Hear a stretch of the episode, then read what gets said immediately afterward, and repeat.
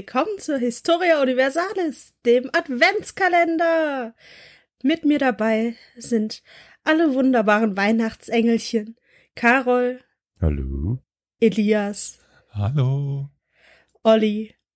Moin. Und Flo. Hallo. Habt eine schöne Vorweihnachtszeit. Mit dieser ungewöhnlichen Ergänzung unseres Journals haben wir das Glück der britischen Öffentlichkeit und von da aus der ganzen zivilisierten Welt die jüngsten Entdeckungen in der Astronomie bekannt zu machen, die dem Zeitalter, in dem wir leben, ein unvergängliches Denkmal setzen und der gegenwärtigen Generation des Menschengeschlechts eine stolze Auszeichnung für alle künftigen Zeiten verleihen werden.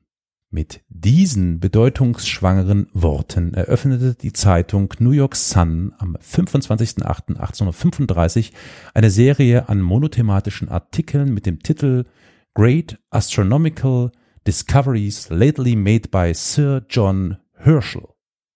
Der Autor der Artikelserie, ein sogenannter Dr. Andrew Grant, schilderte sechs Tage und Artikel in Folge die sensationellen astronomischen Entdeckungen eines Sir John Herschels, der unter anderem Planeten in anderen Sonnensystemen gefunden und Leben auf dem Mond entdeckt haben will. Dies alles dank eines neuen Hochleistungsteleskops. Angekündigt wurde hierzu die baldige Veröffentlichung einer wissenschaftlichen Publikation. Seine Schilderungen der Mondoberfläche waren unfassbar ja bahnbrechend. Zitat, von dort aus durchquerten wir das Land südostwärts, bis wir am Atlas Nummer 6 ankamen, und es war in einem der erhabenen Täler am Fuße dieses Berges, wo wir die höchst überlegene Spezies des Fledermausmenschen, Vespertilio homo, fanden. Von der Statur her übertrafen sie nicht jene zuletzt beschriebenen, aber sie waren von unendlich größerer persönlicher Schönheit, und sie erschienen in unseren Augen kaum weniger lieblich als die üblichen Darstellungen von Engeln durch die fantasievolleren Malerschulen. Hey. Hey. Hey. Viele der konkurrierenden Verleger druckten die Serie eilig nach.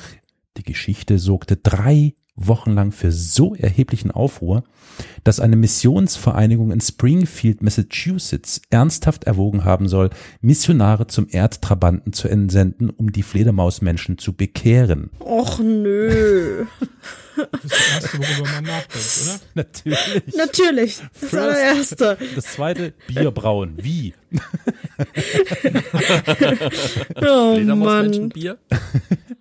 Am 16. September 1835 dann räumte die New York Sun eine Fälschung ein. Die Öffentlichkeit reagierte größtenteils amüsiert. Naja, was sonst, wenn man die ganze Zeit sagt, was, war, war, ach nö, guter Witz, ja, sehr, nicht, nicht schlecht. Also, der Great Moon Hoax gilt in den USA als das erste Beispiel einer groß angelegten und bewussten Fälschung im Zeitungsjournalismus. Der skurrile Schwindel ist einer der bekanntesten der gesamten Mediengeschichte.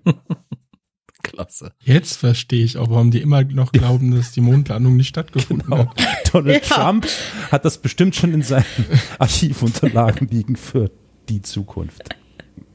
Du meinst direkt neben der Luftwaffe, die George Washington kommandiert hat, ne? Ja. Oh Mann. ja. Aber von dem Hoax hatte ich tatsächlich auch noch nicht gehört, muss ich sagen. Was ist uns geblieben? Batman? Hm, interessanter Gedanke. Tief philosophisch beenden wir diesen Adventskalender. Na, ich würde ihn gerne damit beenden, dass im Schwedischen Batman Lederlappen heißt. Das ist immer Ah ja, ein das ist natürlich, ja, das ist äh, puh, etymologisch, die Syntax und überhaupt, ach du Scheiße, oh Gott, ja.